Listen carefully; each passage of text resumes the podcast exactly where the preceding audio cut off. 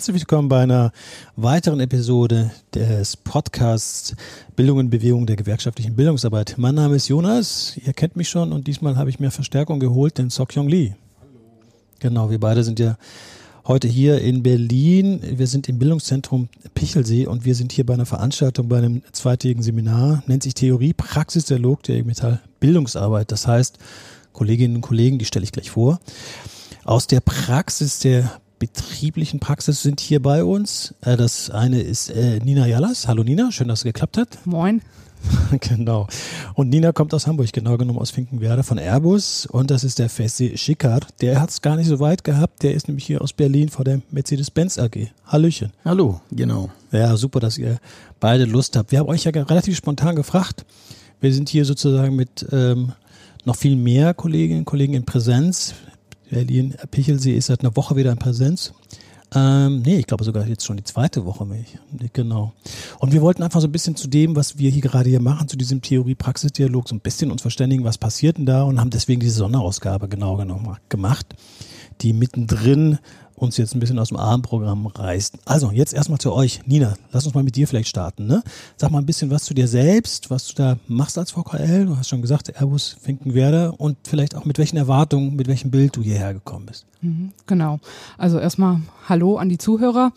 Ähm, ja, ich bin Nina und ähm, ich bin seit ungefähr zwei Jahren jetzt im Vertrauenskörper, ähm, bin freigestellt vom Arbeitgeber zu 100 Prozent, bin keine Betriebsrätin. Ähm, unsere VKL besteht aus 13 Kollegen und Kolleginnen. Und äh, ja, da wirke ich seit zwei Jahren ein wenig mit. Genau, alles am Standort bei uns in Finkenwerder und äh, alles natürlich in ganz enger Zusammenarbeit mit unseren Betriebsräten zusammen. Ja, genau. Und jetzt bin ich hier hergekommen, äh, uns wurde das angeboten und ich habe gedacht, mal aus Hamburg mal raus und vor allen Dingen auch mal neue Kollegen noch wieder kennenlernen. Das ist mir immer sehr wichtig, dass man im Austausch bleibt, ähm, auch über über Küste und über Hamburg und äh, alles äh, hinweg. Und wir haben hier auch Kollegen irgendwie aus, aus Hessen und das ist immer sehr, sehr nett, dieser Austausch mit den Kollegen. Mhm. Das war so mein erster äh, Haupt, äh, mein erster Hauptantrieb eigentlich, äh, warum ich mich hier mal angemeldet habe. Ja. Und ähm, natürlich auch, um mal zu hören, was unsere Wissenschaftler, die hier so vor Ort sind, was die so zu erzählen haben. Genau, zu dem kommen wir ja gleich. Ähm, sag mal, wie ist das bei dir? Ist das jetzt sozusagen seit längerer Zeit dein erstes äh, Praxisseminar wieder oder warst du zwischendurch auch nochmal mal Nein, tatsächlich jetzt das erste Praxisseminar. Alles andere hat immer online stattgefunden. Mhm. Bei uns direkt im Betrieb haben wir ein paar Sachen hybrid gemacht, aber das war dann alles nur betriebsintern. Okay, verstehe. Fersi, kommen wir zu dir. Ja. Mit welchem Bild bist du hergekommen? Warum hat dich das interessiert, der Titel, dieser Theorie-Praxis-Dialog, der Austausch? Ich bin ja der stellvertretende Betriebsratsvorsitzende von Mercedes-Benz Werk Berlin, Marienfelde. Wir sind das kleinste Standort von Konzern mit ungefähr 2400 Beschäftigten und wir haben aktuell seit mehreren Monaten einen Arbeitskampf, sage ich mit meinen Worten, Kampf um unsere Arbeitsplätze im Rahmen der Transformation. Und wo ich die Einladung bekommen hatte, war ich erstmal froh, dass man wieder eine Präsenzveranstaltung mhm. in Berlin hat. Ich komme gerne mit Fahrrad her kann auch hier übernachten und ich kann auch entschleunigen und in Ruhe äh, mal in mich gehen und mit anderen Menschen mich austauschen. Grundsätzlich bin ich dazu immer bereit. Und die Überschrift Wissenschaftler, Demokratie, Bildungsarbeit, das hat mich sehr neugierig gebracht, gemacht und ähm, der heutige Tag, äh, zu dem kommen wir vielleicht noch, das mhm. hat nochmal das alles bestätigt. Das, gut, dass ich hier war ich nehme eine Menge Sachen mit. Der Austausch fand ich schon sehr, sehr interessant ähm, eine richtige Entscheidung herzukommen. Ja, super. Das ist doch schon mal ein guter Zwischenschritt. Wir sind ja erst der erste Abend. Wir haben ja morgen noch mal einen ja. halben Tag, aber jetzt ganz kurz auf den heutigen Tag geguckt. Wir sind ja eingestiegen mit einem kurzen Impulsreferat von, also nach der Begrüßung und so weiter, äh, mit Irene Schulz, ähm, haben uns mit äh, Bertolt Vogel, der hat uns einen kurzen Input zu den Gesellschaftsbildern, ne? also Funktionäre, Funktionärinnen, wie denken die eigentlich, in, in welchen wie, wie lässt sich das vom Typus festhalten, wie die auf Gesellschaft gucken. Und dann haben wir mit dem Axel Honneth nochmal so ein bisschen auf, du hast es schon gesagt, Demokratie, auf Arbeit und Demokratie geguckt und waren da jetzt sozusagen diesen Tag über mit diesen Überschriften unterwegs. Wie, wie wirkte das von, auf euch? Also was ist da bei euch besonders hängen geblieben? Gab es da irgendeinen Moment, wo ihr sagte, das war jetzt besonders interessant? Nina, wollen wir mit dir? Ähm, ja, also was ist mir besonders hängen geblieben? Also mir ist besonders hängen geblieben, dass die Kollegen, obwohl sie tatsächlich alle sehr theoretisch eigentlich unterwegs sind und wir ja sozusagen der Praxispart sind, sie doch sehr dicht an unseren Geschichten dran waren. Also viele Szenarien erklärt haben, mit äh, in denen ich mich wiedergefunden habe. Und ähm, das fand ich, das fand ich schon sehr, sehr cool und sehr schön. Und wir konnten uns da halt auch ähm, nach jedem Vortrag immer selber mit einbringen, haben äh, Diskussionen gemacht mit den Kollegen und äh, man muss sagen, man war eigentlich äh, mit allen so ein bisschen auf einem Nenner und ähm, ja, inhaltlich könnte man jetzt ganz viel erzählen, ähm, aber wie gesagt, hauptsächlich hat mich das fasziniert, dass die Kollegen, obwohl sie theoretisch unterwegs sind, tatsächlich doch sehr nah mit ihren Gedanken bei uns an der Praxis dran sind. Mhm. Mhm. Genau, gerade das Bild in Sachen Gesellschaftsbilder, da haben die ja wirklich auch äh, Interviews gemacht, hoch und runter, ganz viele Kolleginnen und Kollegen interviewt und sich daraus sozusagen eigentlich erst dieses, dieses Bild wiederum verschafft, ne, was, was denn unsere Kolleginnen und Kollegen, wie die dann ticken. Und in den Arbeitsgruppenphasen haben wir auch nochmal so ein bisschen in Kleingruppen auch Zeit gehabt. Fetzi, wie ist es bei dir gewesen? Also was, was, wenn man ja auf den heutigen Tag guckt, was würdest du sagen, war besonders für dich? Was ist bei dir hängen geblieben? Ich bin ja offen reingekommen und ohne große Erwartungen. Ich lasse mich einfach drauf ein, meistens. Und ich fand den Vortrag von Irene sehr, sehr gut. Und ich bin ja selber ein Veränderungspromotor, einer von den tausend. Und sie ist auch explizit darauf eingegangen, dass es Veränderungspromotoren gibt. Und in ihrem Vortrag war klar für mich, dass die IG Metall eine Strategie hat nach vorne hin. Und das fand ich gut mit ihren vier Säulen. Und weiterhin fand ich äh, den Soziologen, Berthold heißt er mit Vornamen, ja. Das fand mhm. ich auch sehr interessant mit diesen vier Modellen, ähm, die es ähm, gibt in der Gesellschaft. Von, von, von Klassenbewusstsein angefangen in den 80er Jahren, so übersetze ich das für mich, in die 90er Jahre, wo Idealform wäre, dass die Menschen einen Beitrag zum Ganzen machen. Das ist Idealform von Gewerkschaftsarbeit. Da sind wir noch lange entfernt. Aber wir hatten das Modell 3, wo so ein Kompromiss zwischen 1 und 2, wo es im Rahmen der sozialen Marktwirtschaft Ende 80er, Anfang 90er Jahre auch über die Humanisierung der Arbeit diese Modell 3, die effektivste Modell 3, die es eigentlich immer noch gibt, aber die kippt zum Modell 4, wo die Menschen in die Individualität wieder zurückkehren, über die Arbeit äh, des Taylorismus, Homeoffice und das isoliert dieses Zusammensein. Das habe ich dann mitbekommen. Das war mal interessant. Das ist auch eine Gefahr für unsere Demokratie, dass wenn es so weitergeht, ähm, da müssen wir intervenieren. Und die IG Metall hat ja klare, klare Sachen mit, mit der IG Metall vom Betrieb ausdenken. Mhm. Ist der richtige Weg, einfach agil reinzugehen, einfach machen und dann gucken wir mal, wie wir äh, korrigieren in dem Kurs. Mhm. Das finde ich toll. Und der Axel, der äh, Demokratie auf, aus der Arbeit heraus, das fand ich mal sehr, sehr interessant, dass, äh, dass er die These hat, Demokratie entsteht aus der Arbeit heraus. Das wusste ich so gar nicht. Ähm, auch mit der Rahmenbedingung, ich bin ja klassisch äh, auch Kommission für Arbeitspolitik zuständig in GBR.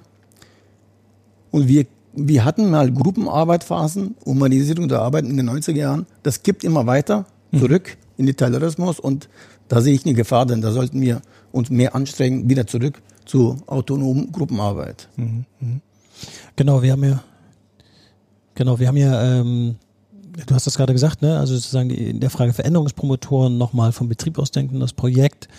Ähm, in dem Kontext äh, hat der Berthold Vogel und sein Team ja auch diese Interviews gemacht und da mit Kolleginnen und Kollegen gesprochen. Und wir überlegen uns für uns als E-Metall ja auch, äh, auf der einen Seite gibt es Transformation, die Betriebe verändern sich, manche sprechen von doppelter Transformation, also es, die ganzen Prozesse verändern sich betrieblich und gleichzeitig auch die, die Belegschaften, also Leute wandern sozusagen abaltersbedingt, jüngere rücken nach und muss beides in den Griff kriegen. Auf, auf der einen Seite die, die Belegschaft, die Funktionäre, mit denen eine klare Orientierung geben und vielleicht auch gegensteuern, wenn die Arbeitgeber in eine Richtung wollen, äh, in die, die du als Betriebsrat nicht willst. Und wir hatten ja am Abschluss, fand ich interessant, nochmal eine Runde, in der wir diskutiert haben, wie nehmen wir so eine Situation wahr, jetzt Pandemie, also das sind ja viele Schlagworte gefallen, Transformation, Pandemie, Betrieb als äh, Ort von Demokratieentwicklung. Und haben da auch viel über Homeoffice, die Leute erreichen, äh, wie, wie machen wir denn Gewerkschaftsarbeit, ist in der Regel immer was fürs Herz, wie kann das gehen, wenn wir es digital äh, machen? Und die Leute schalten die Bilder sogar ab und so weiter und so fort. Gar nicht aus Bösartigkeit, sondern zum Teil manchmal auch einfach nur, um die Internetverbindung stabil zu halten. Und da ist bei mir, würde ich jetzt euch gerne auch nochmal fragen, zum Abschluss für die kleine Runde nochmal fragen, was bei mir ist sozusagen her, äh, hängen geblieben, so dieses trotz aller Widrigkeiten ja was fürs Herz machen am Ende. Ne? Die Leute erreichen, die Leute mobilisieren. Ähm, ähm, Nina, ich weiß, ähm, dass ihr ganz viel gemacht habt bei Airbus, ähm, wo es jetzt in der Vergangenheit mit den ganzen Konflikten, die ihr hattet, Mhm. Auch ums Herz ging. Man muss die Leute mobilisieren, rauskriegen. Ich habe kurz, wir haben uns darüber unterhalten, ein Video gesehen, wo ihr die Betriebsversammlung draußen gemacht habt mhm. und die Leute rausmobilisiert habt. Wie, wie machen wir das in so einer schwierigen Zeit wie jetzt? Wie erreichen wir die Leute? Wäre jetzt meine banale Frage. Wie geht's sozusagen äh, ans Herz mit äh, den ganzen Abstandsregeln und Digitalisierung und alles, was man da so reinschmeißen kann? Also das A und O ist eigentlich die äh, die Leute zu informieren und auch transparent zu sein und die Leute immer auf dem Laufenden zu halten, was, was geht gerade, was geht gerade nicht, was ist gerade in der Planung, mhm. ähm, damit die sich immer abgeholt fühlen. Und äh, wenn man das gut macht, dann äh, hat man auch eigentlich immer Leute, die einen den Rücken stärken und die auch, wie zum Beispiel bei dieser Betriebsversammlung, die wir am 18. hatten, ähm, die kommen dann halt auch, weil sie genau mitverfolgen konnten, dass da, äh, dass wir was aufplanen und ähm, wir haben halt wirklich äh, tolle Vertrauensleute, ähm, die sofort bereit waren, als Ordner sich zur Verfügung zu stellen äh, für die ganzen Corona-Maßnahmen, die wir natürlich einhalten mussten. Und äh, ja, wir sind dann einfach mit, äh, der Slogan heißt ja irgendwie Abstand, Maske, Arbeitskampf. Und mhm. so sind wir an die Sache dann rangegangen. Mhm wir haben auch versucht, tatsächlich die Kollegen aus dem Homeoffice mit einzubinden und äh, sie zu mobilisieren. Ein Teil der Veranstaltung hat ja vor unserem äh, Osttor in Fingenwerder stattgefunden. Und äh, äh, auch da sind tatsächlich einige gekommen, äh, extra aus dem Homeoffice, einmal zum Werk hin und haben uns da unterstützt. Mhm. Ähm, ja, aber das geht halt einfach äh, nur äh, ja, wenn man die Leute halt informiert. Also die müssen schon wissen, was da so abläuft und was man halt äh, so plant. Und dann ziehen sie eigentlich auch mit. Ja. Dankeschön. Im Mercedes-Benz-Werk, wie macht ihr es da? Du sagtest ja auch gerade bei euch schon lange, also längere Zeit seid ihr sozusagen in so einer Ausnahmesituation. Wie, wie erreicht ihr da eure Kolleginnen und Kollegen, obwohl das alles gerade nicht einfach ist? Wir hatten ja schon vor der Pandemie das Wort Transformation zur E-Mobilität als Werk, die fast 80 Prozent verbrennerabhängig Produktion hat, war uns schon vor der Pandemie klar, dass es irgendwann losgeht mit der Veränderung. Und dann kam diese Corona dazu.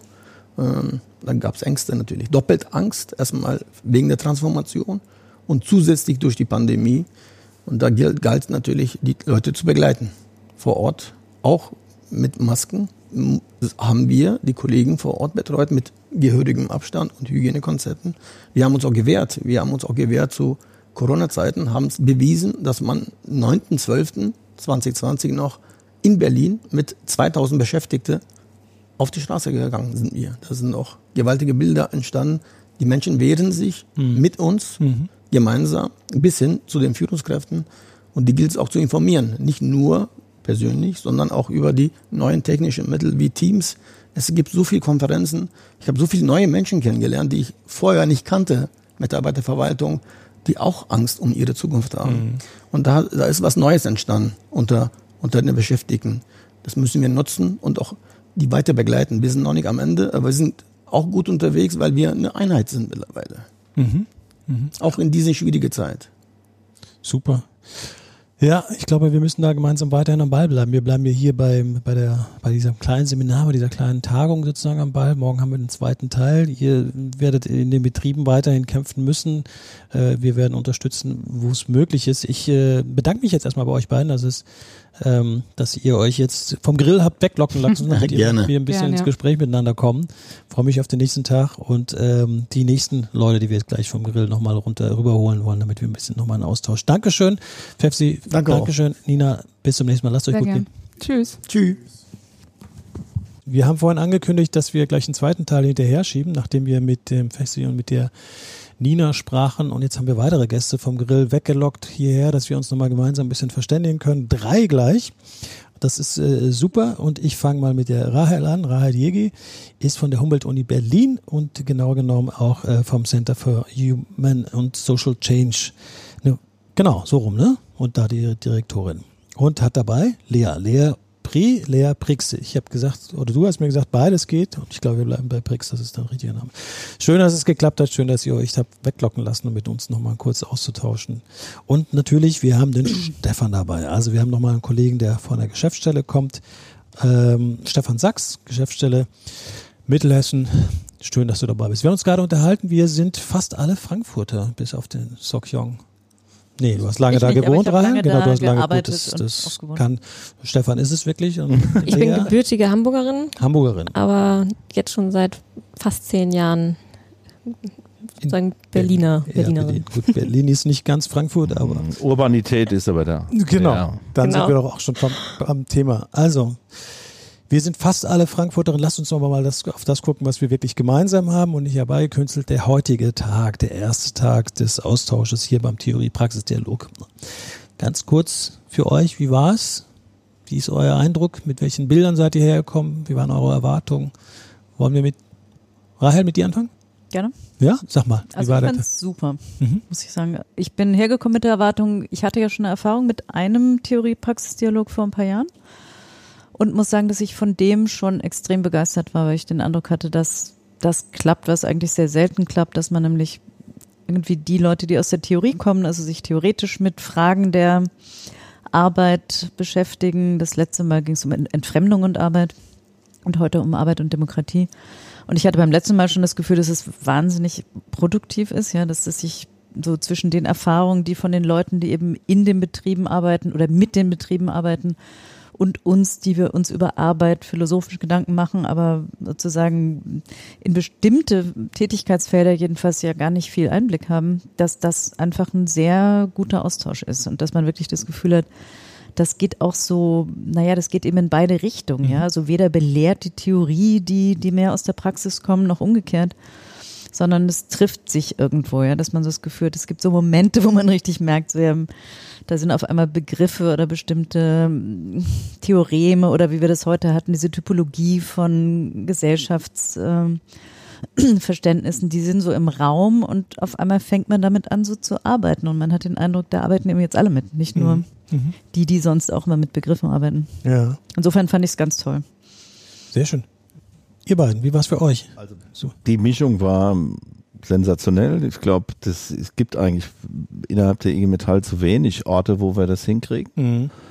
weil ähm, sozusagen in dem Fluss der, der, der, des Erlebens in der Geschäftsstelle, wir brauchen natürlich auch einen theoretischen Unterbau, um auch sozusagen die Dinge mal zu reflektieren und einzuschätzen, wie wir auch neue Dinge entwickeln. Und da spielt natürlich ein Einfluss ähm, A von anderen Kollegen auch innerhalb der IG Metall, aber natürlich auch aus der Wissenschaft eine Rolle. Und diese Orte gibt es meiner Meinung nach zu wenig. Ja, man muss sich darauf einlassen und ich glaube, es macht eben keinen Sinn, jetzt sich gegenseitig dann zu sagen, wer denn eigentlich recht hat. Also am Ende hat keiner recht, sondern wir müssen einfach gucken, wer, wie wir gegenseitig voneinander partizipieren. Ich glaube, das ist auch in dem toll- tollen Klima, trotz Abstand, wunderbar gelungen heute. Ja, ja. Es ist ja oft entweder oder. Ne? Also entweder haben wir mit einer Stiftung oder mit auf einer Konferenz den Austausch mit äh, Kolleginnen und Kollegen aus der Wissenschaft oder wir haben sozusagen, Stefan, das, was du, glaube ich, sagst, ist ja, dass wir oft eher sozusagen den Austausch nur mit Ehrenamtlichen haben und äh, das nicht durcheinander bringen. Und das Durcheinanderbringen hat sie auch gut gemacht. Lea, wie war's für dich heute, der erste Tag, sag mal? kann mich insgesamt auch nur diesen Plädoyers anschließen, dass das wirklich extrem gut funktioniert. Ich ähm, war ja auch mit Rahel schon vor einigen Jahren bei dem Theorie-Praxis-Dialog zur Arbeit und Entfremdung dabei und ähm, muss halt wirklich sagen, so dass gerade aus theoretischer Perspektive man einfach wahnsinnig lang auch immer noch von diesem Austausch zehrt und wir wirklich immer wieder irgendwie auch darauf zurückgekommen sind, wenn wir irgendwie so in Theorie, also unter Theoretikerinnen sozusagen halt dieses Thema Arbeit behandelt haben, dass es immer wieder als Beispiel auch angekommen Mhm. ist, was so von diesem Theorie-Praxis-Dialog eigentlich die Ergebnisse waren. Und ähm, also ganz unabhängig davon, dass es für mich seit der Pandemie die erste Präsenzveranstaltung ist und es allein deswegen schon ein total großartiges Feuerwerk ist, mal wieder mit Menschen in einem Raum zusammen zu sitzen und das Thema war ja heute auch, wo findet eigentlich irgendwie Solidarität in Arbeitsverhältnissen statt und hat das nicht auch viel damit zu tun, dass es schon die Räume gibt, in denen man sich in Präsenz begegnet? Ist das auf jeden Fall eine sehr gute ähm, Grundsituation einfach gewesen heute schon mal wieder. Und ähm, ich muss immer wieder feststellen, dass ich eigentlich rausgehe aus diesen Formaten und mir denke, es gibt viel zu wenige von mhm. diesen Arten von Formaten, die diese Art von Dialog herstellen, die so viel fruchtbarer sind, als wenn man immer nur in seinen irgendwie Disziplinen mit den Leuten, die in den gleichen irgendwie Bereichen unterwegs sind, spricht und wie wahnsinnig viel sich das befruchtet. Und ich glaube, das ist also für mich so eine große Erkenntnis auch heute nochmal gewesen. Wir sprechen morgen über die Herausforderungen oder so, was wir jetzt eigentlich davon mitnehmen, was das heißt für weitere Entwicklungen. Und ähm, ja, ich würde sagen, ein ganz großes Thema ist, dass man wirklich darüber nachdenken muss, wenn auch immer mehr der Arbeits-, also wir haben heute auch viel über Homeoffice gesprochen und dass sozusagen der Arbeitsort irgendwie Büro, Betrieb vielleicht auch abnimmt, wo eigentlich irgendwie ja, Kooperationsprozesse stattfinden können, dass das auch eine ganz große Frage ist von wie organisieren wir eigentlich interdisziplinärer und kooperativer in unterschiedlichen Disziplinen mhm. diese Dialoge. Und ich finde, das ist immer ein gutes Beispiel, das hier stattfindet und wirklich auch gut funktioniert. Genau, und auch gut funktioniert. Das ist das Stichwort gleichzeitig hast du einen kleinen Ausblick gemacht auf das, was äh, uns morgen erwartet. Vielleicht wollt ihr zwei noch ein bisschen mehr dazu sagen, ohne dass wir jetzt äh, den Input sozusagen von morgen bekommen. So einen kurzen Abriss, weil wir werden ja, wir gucken sozusagen heute reflektierend auf das, was, äh, was heute passiert ist gemeinsam.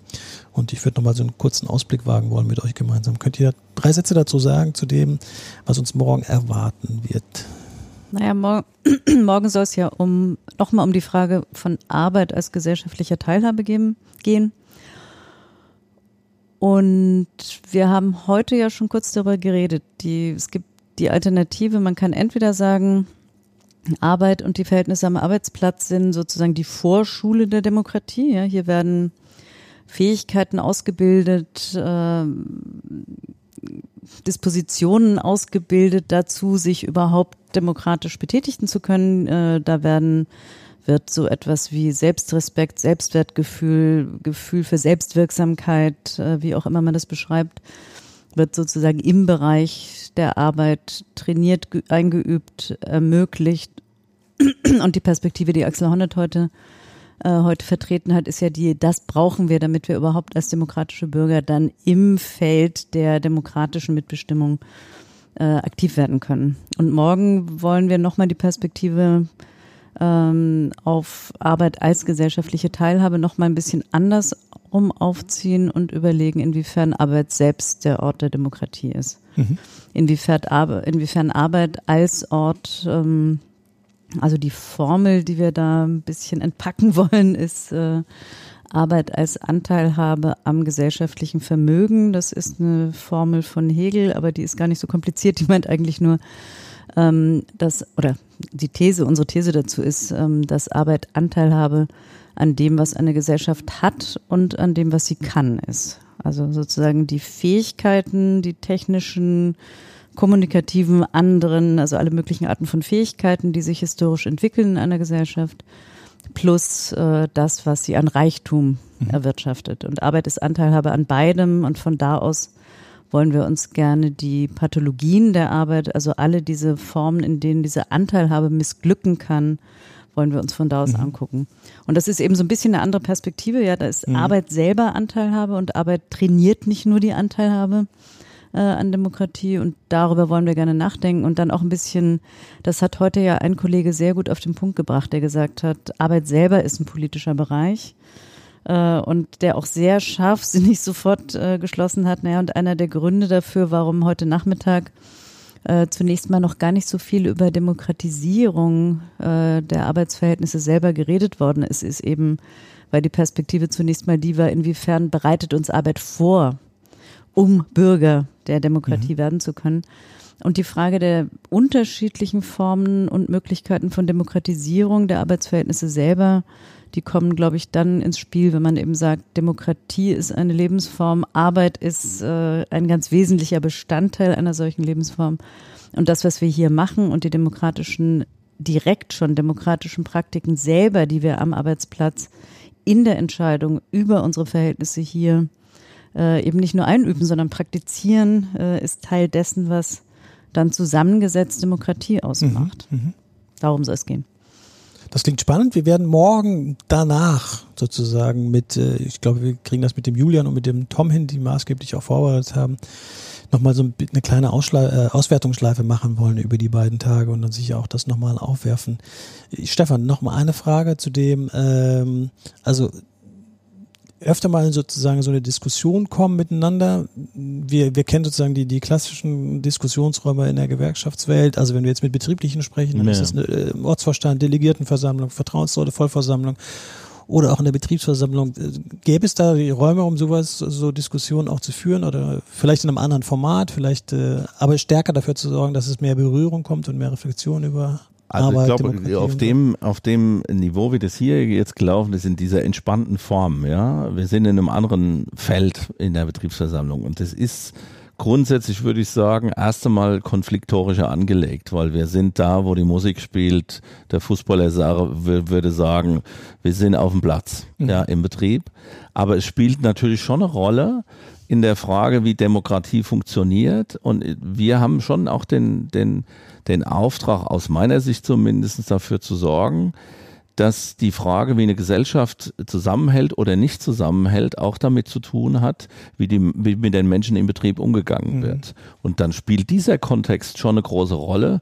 Und für alle, die da agieren, ist natürlich sozusagen der theoretische Unterbau, der dann über die Wissenschaft kommt, wichtig, auch sozusagen das zuzuspitzen in so einer Form von einer Betriebsversammlung oder in einer Form von Vertrauensleuten und ehrenamtlichen Kollegen. Ja, also ich glaube, das ist der der Benefit auch von so einer von so zwei Tagen, die die ich jetzt mitnehme, in, in, um das zu übersetzen. Das hört sich ein bisschen komisch an, aber ähm, den, das Format so zuzuspitzen oder anzugleichen, damit es auch verstanden wird. Mhm weil wir können das ja nicht eins zu eins übertragen aus, seiner, aus ja. so einem Format, wie wir das jetzt hier haben. Ja. Aber es ist auf jeden Fall hilfreich und äh, bringt einen weiter, um sozusagen auch neue Dinge zu entwickeln, weil eins ist klar, wenn man es positiv ausdrückt, wir leben in richtig spannenden Zeiten. Ja. Mindestens auf jeden Fall eine herausfordernde Zeiten. Das stimmt auf jeden Fall. Ich finde die, die das Bild des Übersetzens total sinnvoll oder passend, weil das äh, so, so kenne ich sozusagen das wissenschaftliche Arbeiten. Entweder funktioniert das ja über tatsächlich Theorie, Lektüre oder über ähm, Interviews und dann übersetzt du die sozusagen in deine Arbeit und umgekehrt bei uns ist es eher so, dass es bei uns ja auch über Lektüre, Diskussion und dann übersetzen wir das in unsere Räume, also im gewerkschaftlichen Kontext und gucken, wie, wie das passt. Also das Übersetzen ist total wichtig. Wir haben so ein bisschen über die Bedingungen gesprochen. Pandemie macht vieles schwieriger. Homeoffice äh, war vorhin Thema, Lea, hast du gesagt.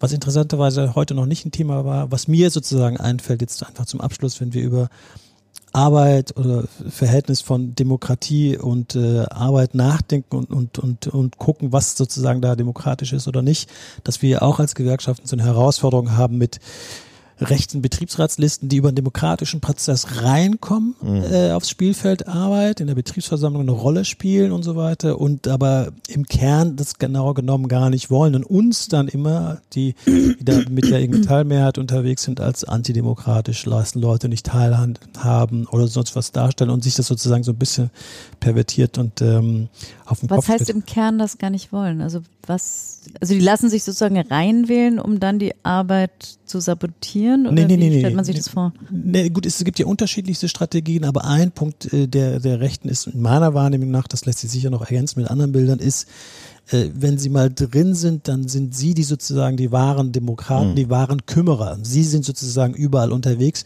während die IG Metall ist das Establishment nah an der, an der Leitung dran. Und das sind sozusagen diejenigen, die, die den kleinen Mann, die kleine Frau am Band nicht hören, sondern mhm. schon immer mitmischen, während sie die neue, treibende, kreative Kraft sind und wirklich hinhört, wo denn die Probleme herkommen.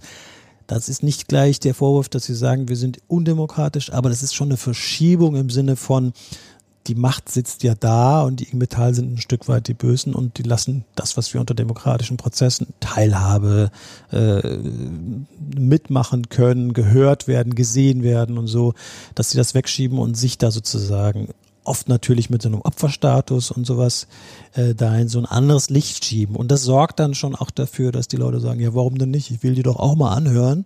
Und das ist natürlich was anderes, weil wir finden so Werte wie Anhören und Minderheiten und mal gucken als Gewerkschaft natürlich total wichtig. Es geht auch gar nicht ohne.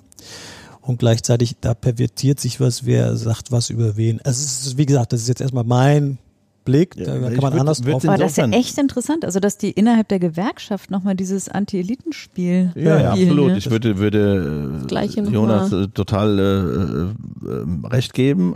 Aber eine Achillesferse machen sie auf.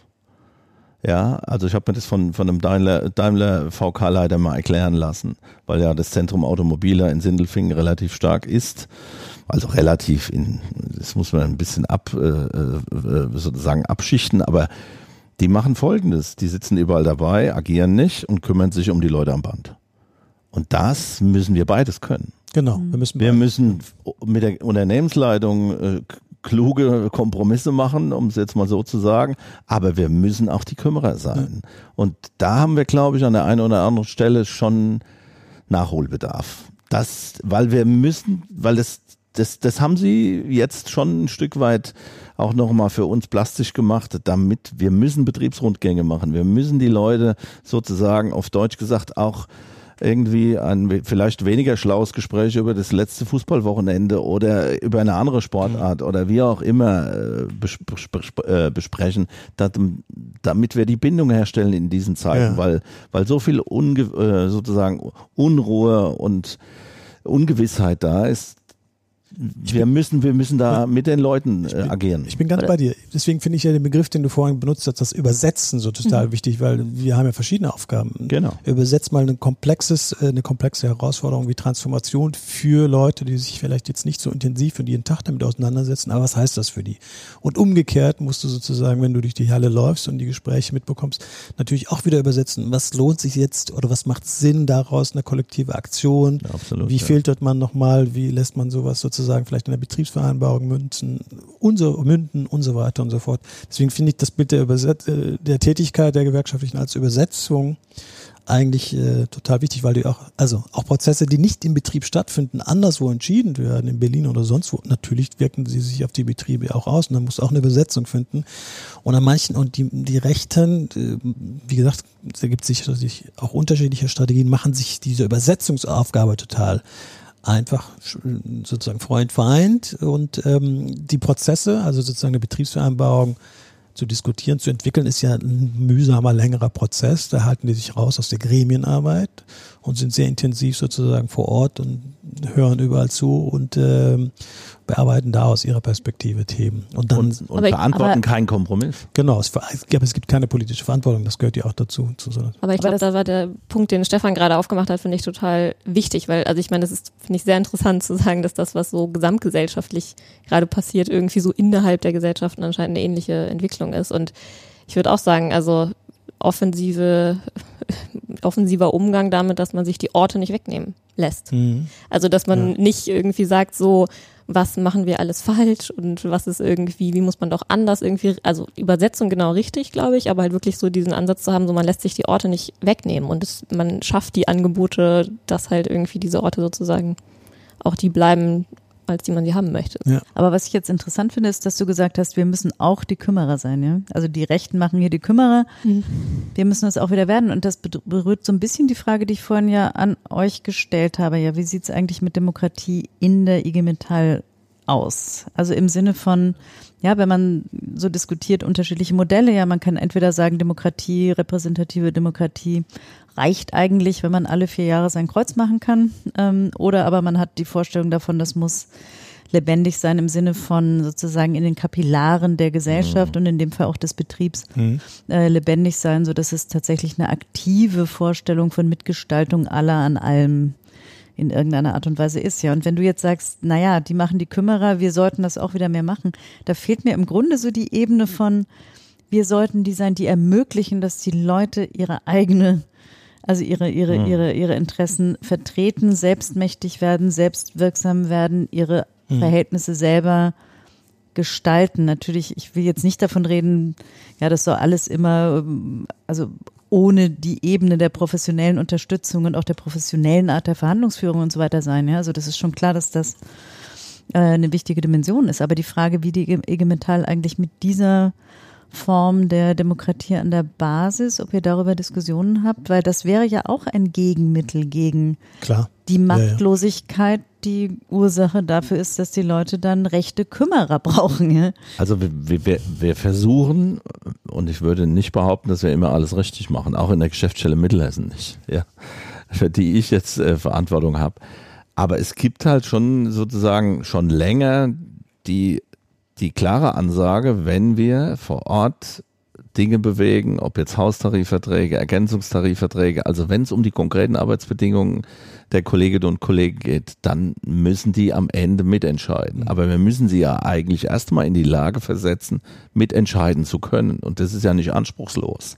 Und das ist oftmals schon ein Problem. Das ist natürlich, wenn ihr so wollt, eine Bring ohne Hohlschuld und da ist manches nicht im Balance. Das gebe ich gerne zu. Ja, weil wir regen uns dann manchmal über die Akteure im, im Betrieb auf, dass sie vor allem nicht konfliktfreudig sind. Auch meine eigene Biografie, ich bin mal mit 30 Betriebsratsvorsitzender geworden, ich musste das auch erst lernen. Ja, ich habe dann nachts wach gelegen, habe gedacht, was hast du denn da angetan? Weil du musst am nächsten Tag am Arbeitgeber sagen, was wir nicht machen. Und mhm. das ist nicht eine Frage von Logik, sondern ist die Frage von Konfliktfreudigkeit, dass am Ende kein richtiges Ergebnis kommt, nur, sondern nur eins, das den Interessen versucht auszubalancieren. Und das heißt vor allem Konflikt. Und wir sind ja alles Harmonisten irgendwo, ja, und wir müssen die Leute anleiten, diesen Konflikt mhm. zu führen. Und da haben wir auch in der EG Metall nach wie vor zu wenige, die das wirklich können und dann halt auch so authentisch auftreten, dass der Rest folgt, in Anführungszeichen. Ich meine, ja. nicht blind, nee, nee. sondern anleitet. Ja. Also ich meine, unser Schlicht, Stichwort und das Schlagwort, was wir seit Jahren in dem Kontext gebrauchen, ist ja Beteiligung, Beteiligung, Beteiligung. Und so wie alles in so einer Corona-Pandemie-Transformationssituation schwieriger wird, wird auch die, werden so Momente der Beteiligung schwieriger. Wir hatten ja vorhin die Diskussion so ein bisschen Homeoffice, ich sehe die Leute nicht, emotional ist es schwierig.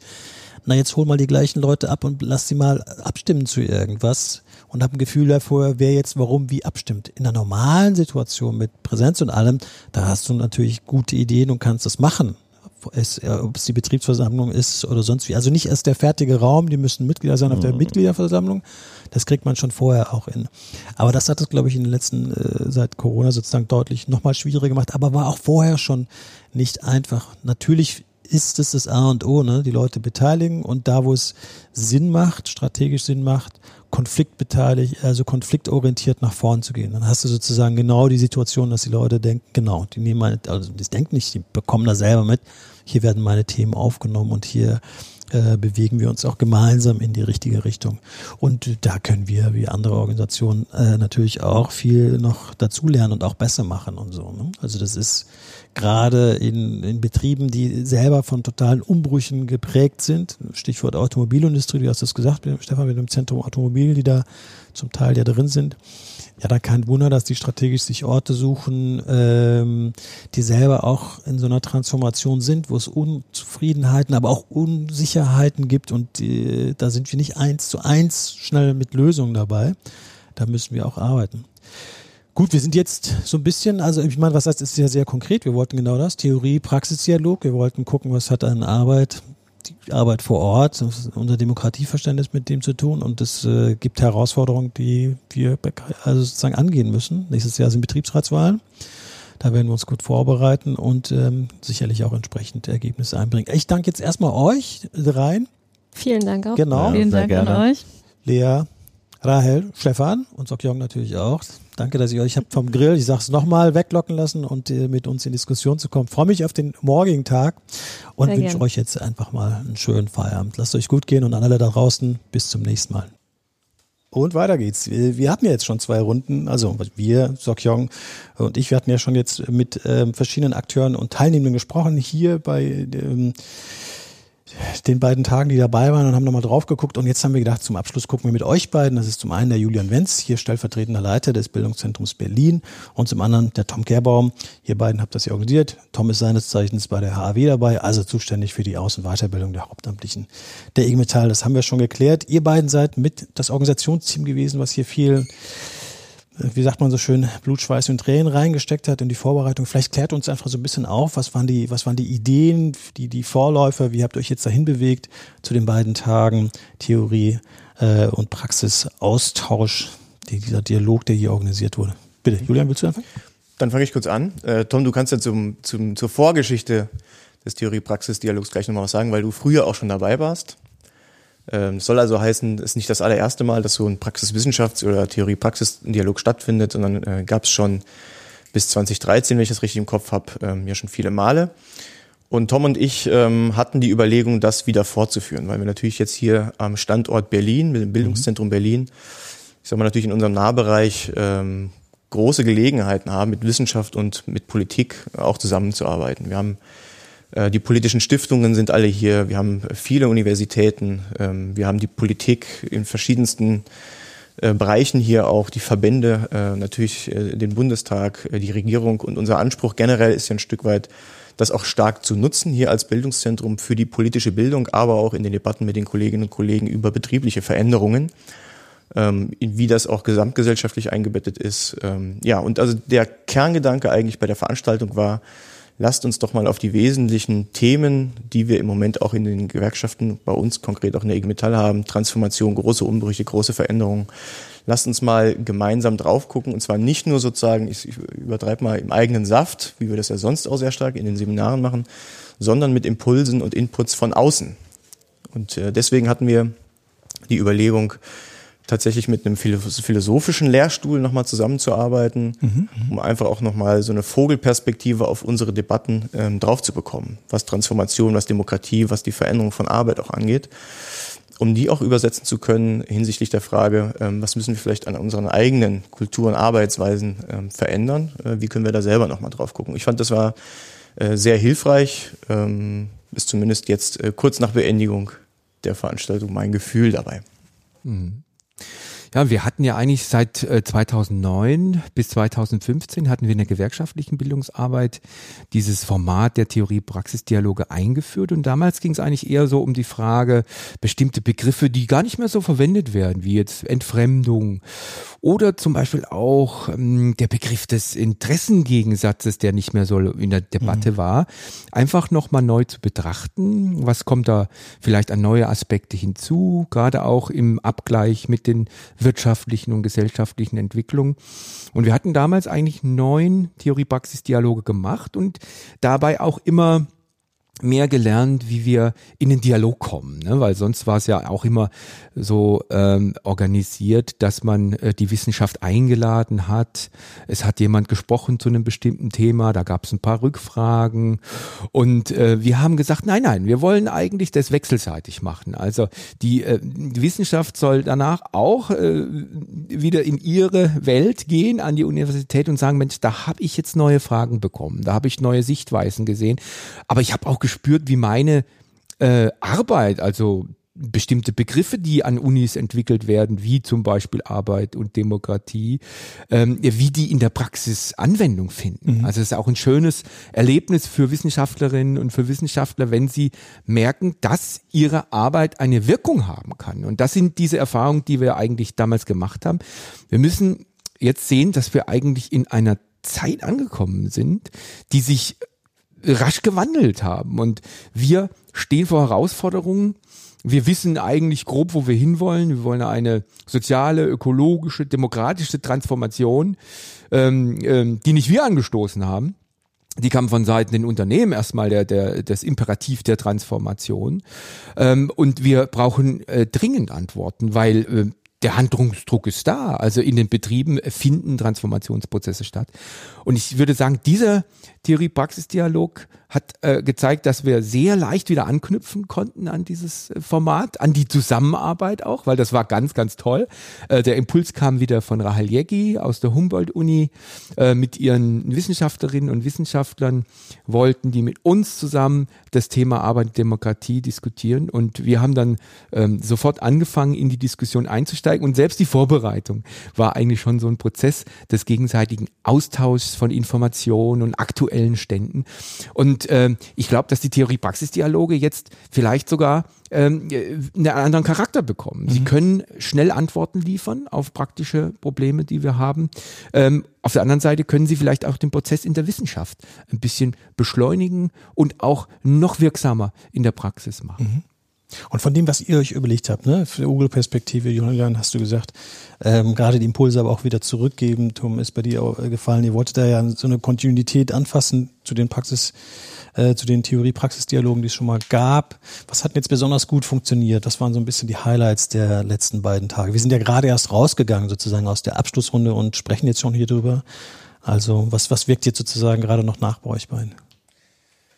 Also was mir besonders nochmal hängen geblieben ist, wie, ist wie, wie stark, ich sag mal, Großtheoretiker wie, wie Axel Honneth in so betriebliche, ganz konkrete Themen von uns auch darauf rekurrieren, diese besprechen und in ihren Theorien sozusagen weiterverarbeiten. Also ich war total überrascht, als Axel Honneth gestern angefangen, über die äh, Fragen von Gruppenarbeit zu reden, über Taylorismus, über die Frage mh, sozusagen Anreicherung von Arbeit, was heißt das eigentlich dann im Endeffekt auch für Demokratie und für Mitbestimmung, für das Lernen von demokratischen Herangehensweisen und Prozessen.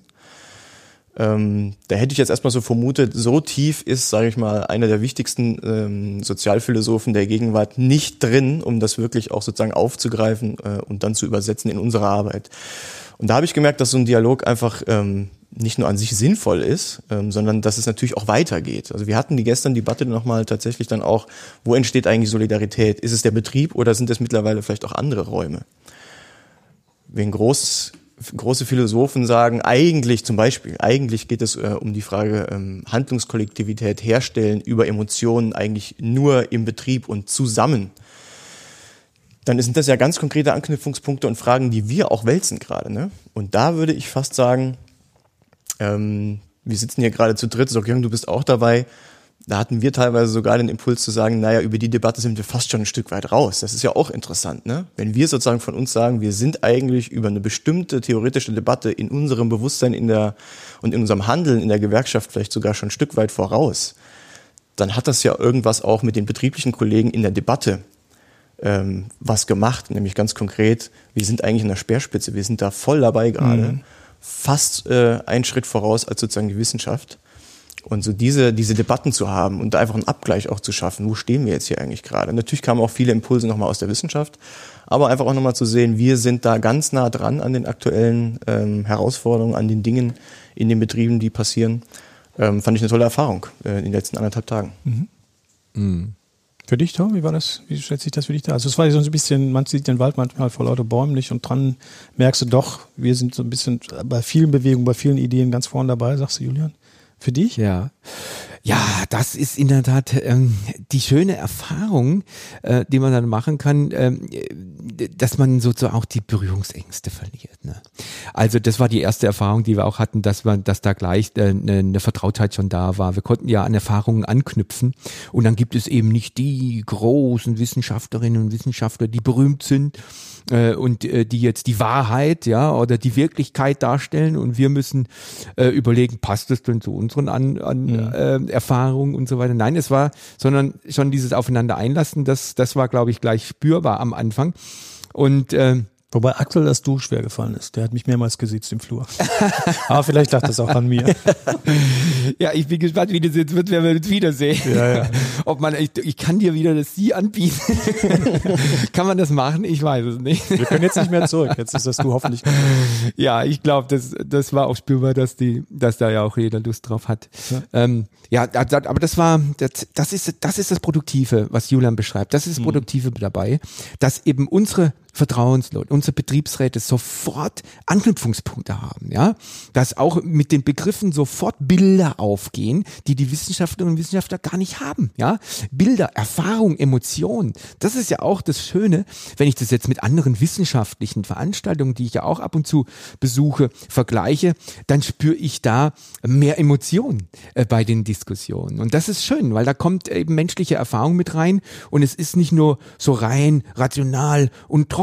Und das macht einen Theorie-Praxis-Dialog aus und der kann auch wirklich zu ganz spontanen Erkenntnissen führen. Das wurde ja auch äh, deutlich bei unseren Abschlussrunden von den Kolleginnen und Kollegen, wenn sie über ihre Erkenntnisse ähm, äh, berichtet haben und eben das, was, was sie neugierig macht oder was sie bemerkenswert fanden. Ähm, also was ich persönlich auch nochmal mitnehme, ist in der Tat auch nochmal, äh, dass ähm, Axel Honneth den Blick auf die Beruflichkeit nochmal äh, neu äh, in den Mittelpunkt gestellt hat im Zusammenhang mit der Demokratieentwicklung. Wir als Jugendvertreter, Betriebsräte wissen natürlich, dass wir fachliche Themen immer auch in politische Kontexte stellen, ja, in soziale Kontexte stellen, in jetzt immer mehr in ökologische Kontexte stellen und da dabei entwickeln wir nicht nur unsere Kompetenzen, unsere Wissensbasis äh, für die Gewerkschaft, für die betriebliche Arbeit, sondern auch uns als Person weiter.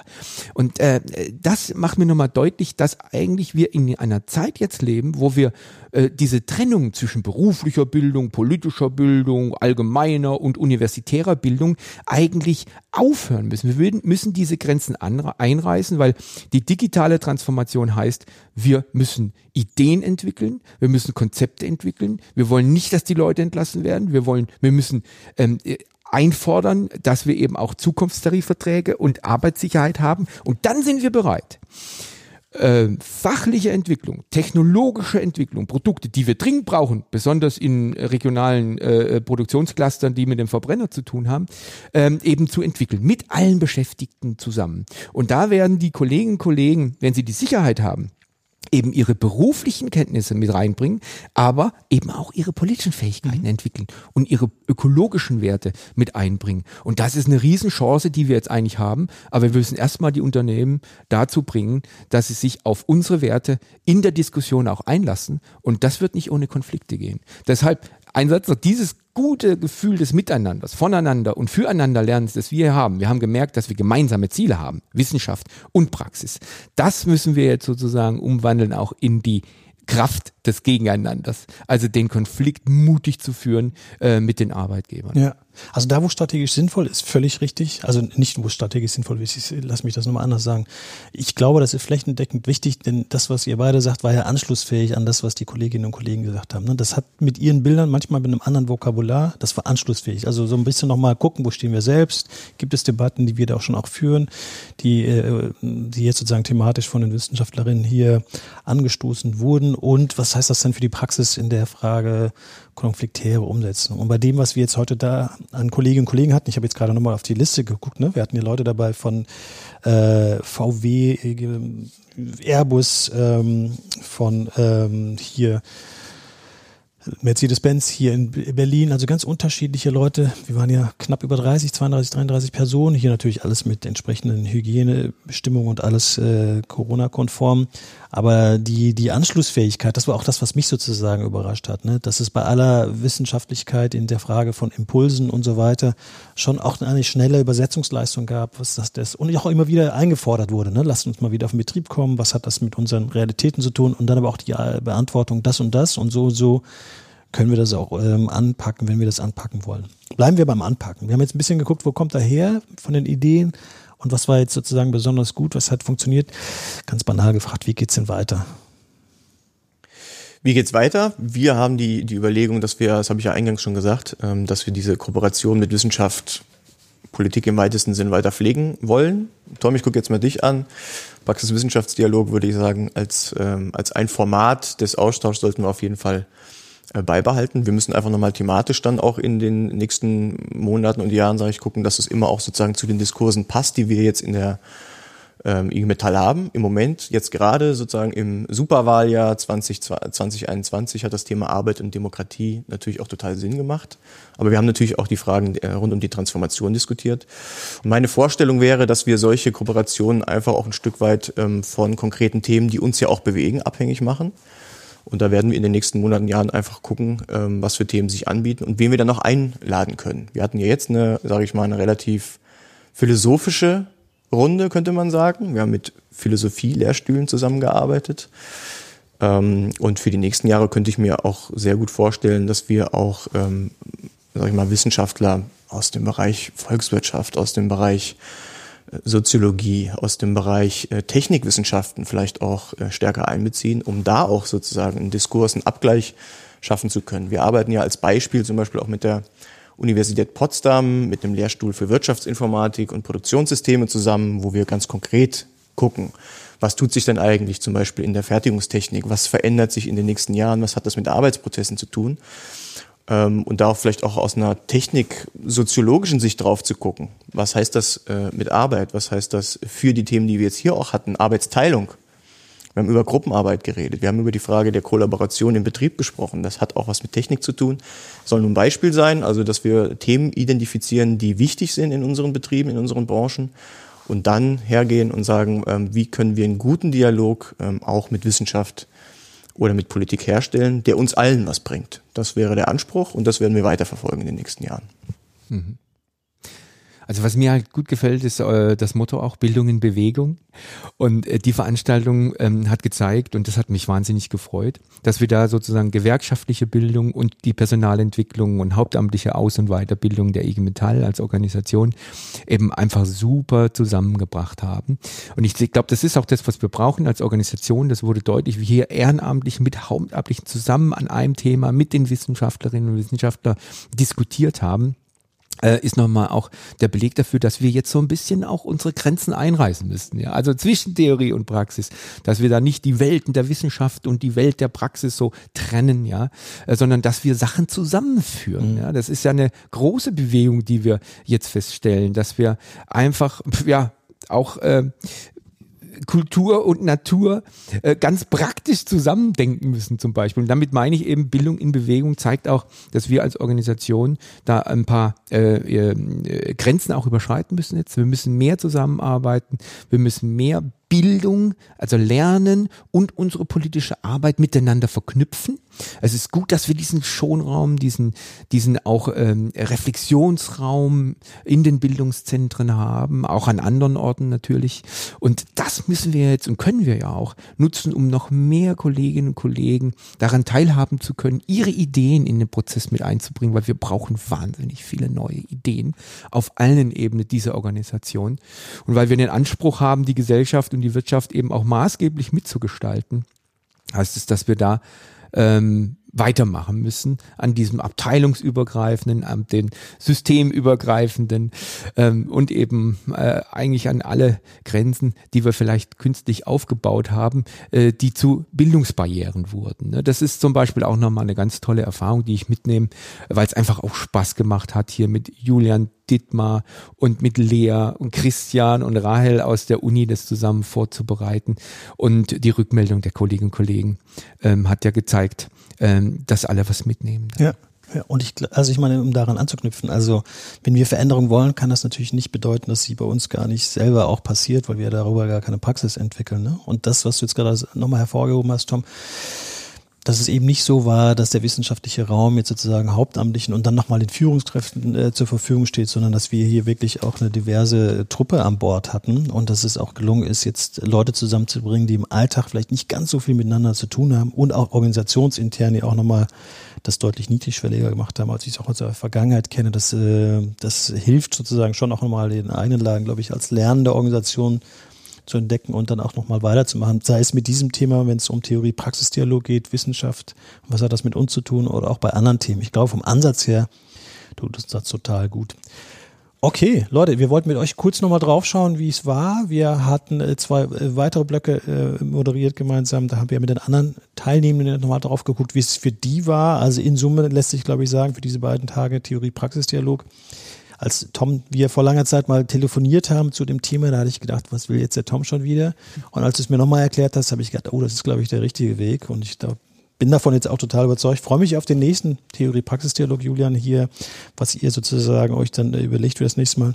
Drückt euch die Daumen. Sok Jong, vielen Dank für die Unterstützung, technisch und konzeptionell.